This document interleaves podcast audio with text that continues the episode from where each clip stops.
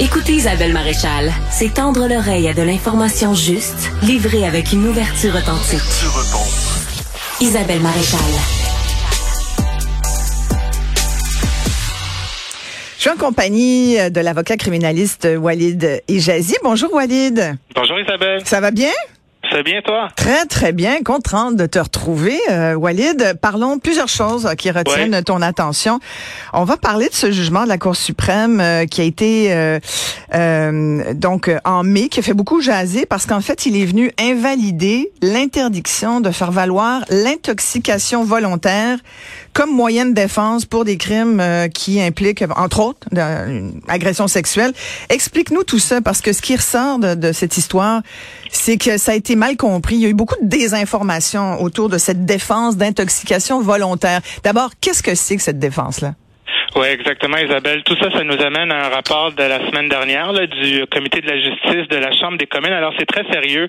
Euh, le, le, comité permanent de la justice est penché sur euh, l'article 33.1 du Code criminel, la réaction du gouvernement fédéral qui a été très rapide là, à réagir à un jugement de la Cour suprême euh, de, du début du printemps de mai sur une notion très complexe, très délicate qui touche les cordes sensibles. Alors, on va essayer de faire une longue histoire très courte. Mm-hmm. Tout ça, ça part d'une vieille décision de 1994 tous les étudiants en droit, on l'étudie. La célèbre cause d'Avio. Monsieur Davio est quelqu'un qui était, qui avait bu tellement d'alcool que n'importe qui d'autre serait mort d'un coma éthylique, mais lui, ça l'a amené dans un état second, là, où il était euh, essentiellement dans un état d'automatisme. Il a violé une femme, il a ultimement été acquitté. La Cour suprême avait dit euh, il y avait une défense d'intoxication extrême. Il ne mesurait pas la nature la qualité de ses gestes, il ne discernait pas le bien du mal, il ne peut pas être trouvé coupable, il a été acquitté. Ça, c'est en 1994. Peu après, le gouvernement chrétien à l'époque, euh, ça avait suscité un tollé dans la population. Alors, le gouvernement fédéral a réagi vite en, adoptant une loi euh, qui interdit la défense d'intoxication extrême dans des cas de crimes de violence, des, des cas de crimes contre la personne. Et moi, toute ma carrière, j'ai fonctionné avec cette prémisse-là que, euh, alors, il y a un voie de fait ou une agression sexuelle, un crime grave sur la personne. Mon client est intoxiqué. Est-ce que je peux faire valoir ça comme moyen de défense? Le code criminel me disait non ça nous amène à mai de cette année, la Cour suprême, dans des cas graves euh, de, de, il y avait un mélange de, de médicaments ou d'alcool ou de champignons magiques et d'alcool, euh, des agressions très graves sur des personnes. Ils ont fait valoir euh, une défense d'intoxication extrême et la Cour suprême leur a donné raison, c'est-à-dire a dit que le, le on peut pas trouver quelqu'un coupable s'il n'est pas conscient de ce qu'il fait là, essentiellement. Un crime oui, mais, mais, mais Walid, en même temps, on est conscient du fait qu'on boit comme un trou puis qu'on jusqu'à se rendre sous, là.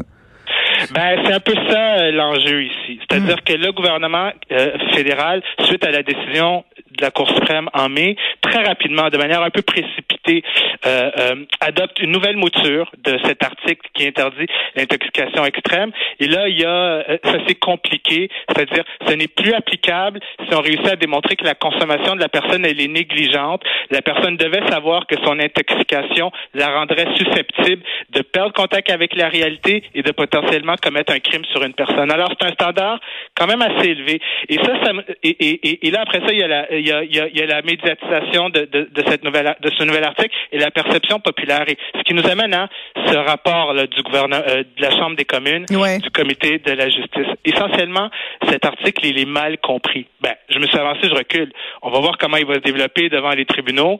Euh, là, moi, j'ai des causes. Est-ce que comment je vais pouvoir plaider ça là?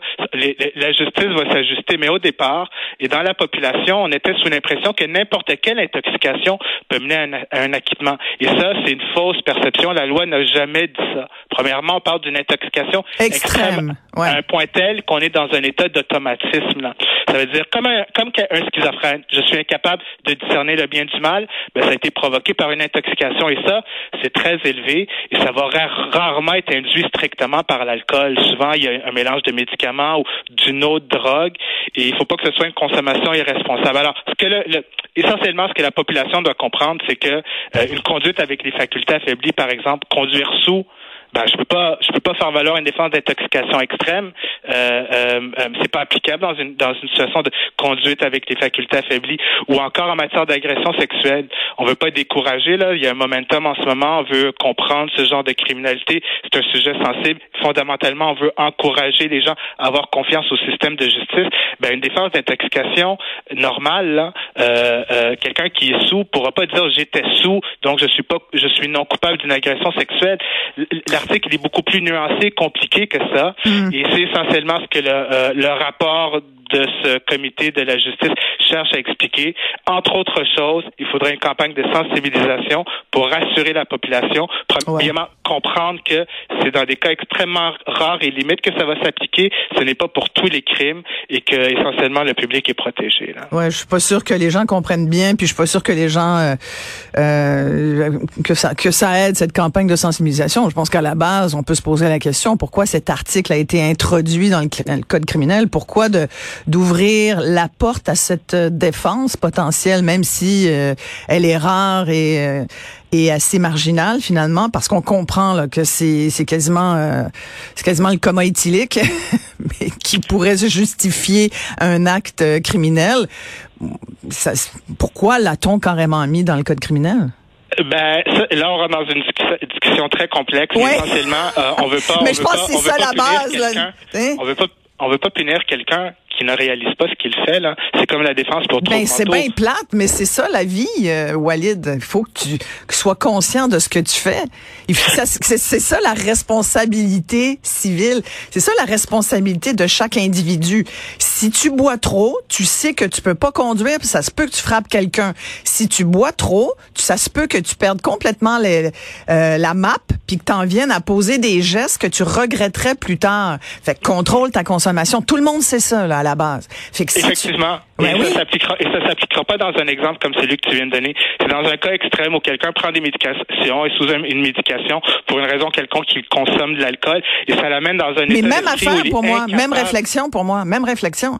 Si tu prends des médicaments puis que tu sais que avec l'alcool ou toute autre substance, tu es à risque de modifier euh, ton comportement, fais-le pas. Encore faut-il que tu le saches. C'est-à-dire, mais là, après, c'est une autre défense. Là, c'est une autre défense. Ben, c'est un peu la manière qu'est formulé l'article 33.1, et on va voir justement dans les, dans, devant les tribunaux, devant les juges, dans quel cas précis ça va être appliqué ou refusé. Mais en amont, je pense qu'on dit la même chose.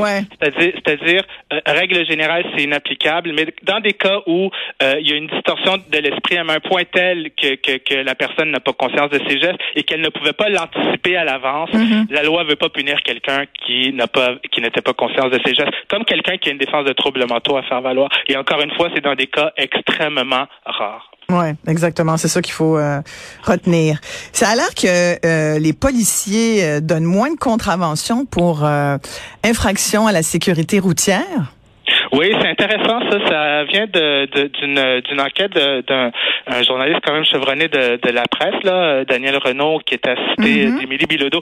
Un gros travail de compilation et de, d'enquête et de, de témoignages de policiers euh, sous le couvert de l'anonymat pour ultimement en conclure. Je me suis avancé, je recule. Fut un temps où il y avait la, le mythe, la croyance populaire que les policiers étaient animés par euh, des quotas, qu'il fallait des quotas, euh, de, qu'ils avaient des quotas à respecter pour émettre des constats d'infraction. Ce qui avait été confirmé et ultimement aboli là, par l'administration Plante en 2018. Et là, ce que l'enquête ici nous révèle, c'est qu'il y a eu une chute quand même assez considérable du nombre de constats d'infraction en moyenne et là, on parle du SPVM, il y en avait à peu près 400 000 par année. Depuis 2018, ça baisse. Alors rapidement, pourquoi? Essentiellement, c'est pour un manque de ressources euh, policières. Il y avait des policiers affectés strictement à la à l'émission de constat d'infraction pour des véhicules en mouvement et de. Et là, on parle pas de stationnement, là, on parle de véhicules en mouvement ou des excès de vitesse. Il y avait des policiers affectés strictement à ça. Ils ont été réaffectés à des polices, euh, des postes de quartier. Alors là, il y a une philosophie. Est-ce qu'on veut plus de de, de, de constat d'infraction ou une, une police de proximité plus près des réalités sociales mm. dans la communauté. C'est une autre discussion, mais ce qui en résulte, c'est qu'il y a moins de constats d'infraction. Évidemment, il y a eu le COVID. Oui, ben j'allais le dire. Ça, ça fait drôlement. Ça, ça, a un gros impact sur les chiffres. Oui, oui, on se souviendra au début du COVID, lorsqu'on circulait, il y avait les autoroutes étaient désertes. Là, normalement, j'étais pris dans le trafic, là, ça me prenait, il y avait personne sur les routes. Il y avait moins de constats pendant cette période-là. C'est sûr. Euh, on va voir qu'est-ce qu'il y en est de 2022, parce que là où il y a une reprise, est-ce que ça a remonté? Hmm. Hmm. Mais globalement, c'est une statistique intéressante. Ça a baissé parce qu'au départ, là, je me souviens dans les années 2014-2015, tout le monde, parce que je suis avocat, alors on venait me voir avec des constats d'infraction, puis on me disait, hey, ça se peut-tu que ce soit à cause des quotas du policier? C'est quand même une discussion morale quand même intéressante. Est-ce que c'est un constat a été mis pour des raisons de sécurité routière ou parce que c'est une forme de taxe municipale ou pour d'autres considérations? Ça a été aboli les quotas, euh, euh, euh, mais là on voit qu'il y a eu une baisse. Ça a été aboli. On est sûr de ça, oui. Ça a été aboli les quotas. On est sûr? Oui, ça c'était l'administration Plante en 2018, là, par souci de transparence, etc. Et, euh, et c'est un phénomène connexe ici que de voir que ben, ça a baissé, c'est sûr que ça a baissé, mais en même temps, on peut se poser la question est-ce qu'on veut une police de proximité là, qui connaît les réalités sociales dans le quartier qu'il dessert, ou est-ce qu'on veut qu'il y ait plus de constats parce que c'est, c'est ça amène des revenus à l'État? C'est une discussion philosophique qui transcende le droit et qui est quand même intéressante. Moi, je dirais le 1. Si tu me fais choisir, je prends l'option 1. ben, dans, dans, le contexte où il y a des jeunes qui se retrouvent avec des armes à feu et les policiers, bon, euh, ça versus des, des, des, constats, la question se pose. Mais merci beaucoup, euh, Walid Dejazi. Ah, je t'en prie. À demain.